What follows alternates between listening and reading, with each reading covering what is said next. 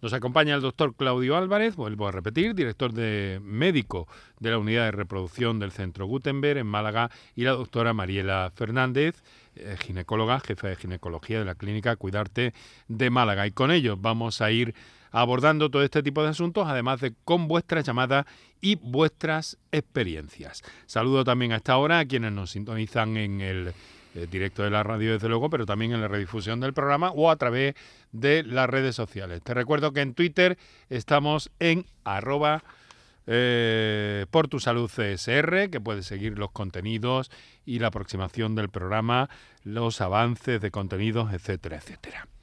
Bien, vamos a empezar por el principio, doctor, a ver qué le parece.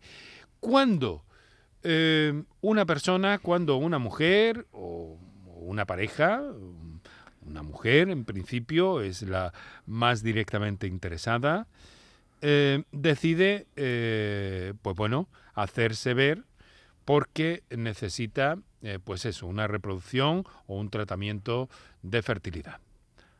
Bueno, en una pareja heterosexual eh, la recomendación es que cuando la pareja ya lleva un año de relaciones sexuales y no ha logrado un embarazo evolutivo, la recomendación es consultar con un especialista. Ese plazo de un año puede cambiar si ya hay una, algún problema que ya se sabe de antes, como un problema de ovulación, un problema en las trompas, un problema en el útero o un problema en el semen, que ya se sepa de antemano, entonces no hay que esperar ese año, hay que adelantar ese, esa consulta. Y también cuando la mujer tiene menos de, perdón, más de 38 años más de 38 años. Le quería preguntar por eso, por el, factor edad, que tiene ahí su, su, influencia, sin duda alguna, ¿no? Sí, sí, la edad es el factor pronóstico más importante en la reproducción, tanto en la mujer como en el hombre. Lo que pasa es que en el varón nos afecta la edad un poco más tarde, bueno, bastante más tarde.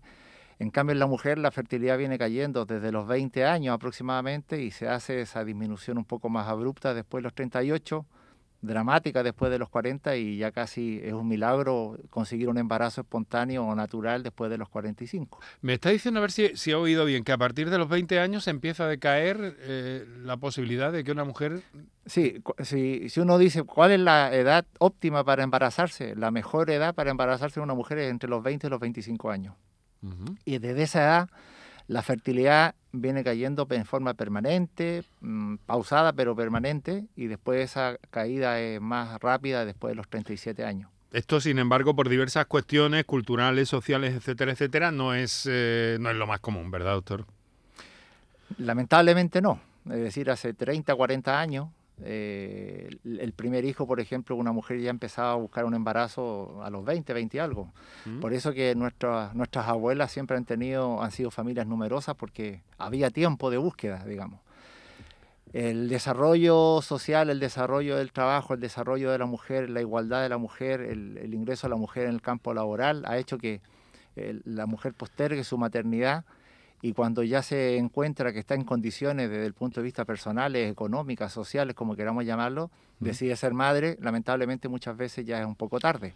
Por eso que el primer hijo hoy en día se produce después de los 30 años. Ajá.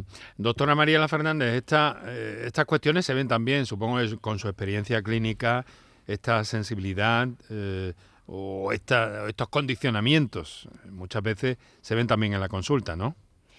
Sí, la verdad que en la consulta eh, uno, uno de los temas a tocar siempre es eh, el deseo genésico, ¿no? Siempre que viene una paciente a hacerse su revisión, eh, le, preguntamos, ¿no? ¿Qué piensan, ¿no? ¿Qué, hay en torno al embarazo? ¿Tienes planteamiento? Y, bueno, pues te sorprenden, ¿no? Porque mm, aparte del, desarrollo laboral, de, de, la igualdad de la mujer, ¿no? Y del desarrollo social de la mujer, eh, también ha habido como un desplazamiento en, esa necesidad, en esa, en esa búsqueda de la maternidad. Eh, yo creo que también incluso psicológico, ¿no? Una señora de, de, 32, 33 años, como que todavía no lo tiene ahí en primera línea.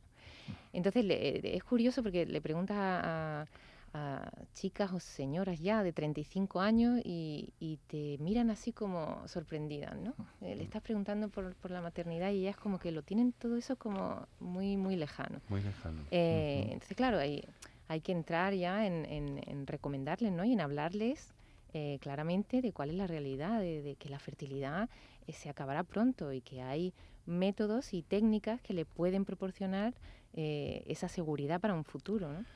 Como es la conservación de óvulos. debe ser siempre una, un tema de conversación en la consulta.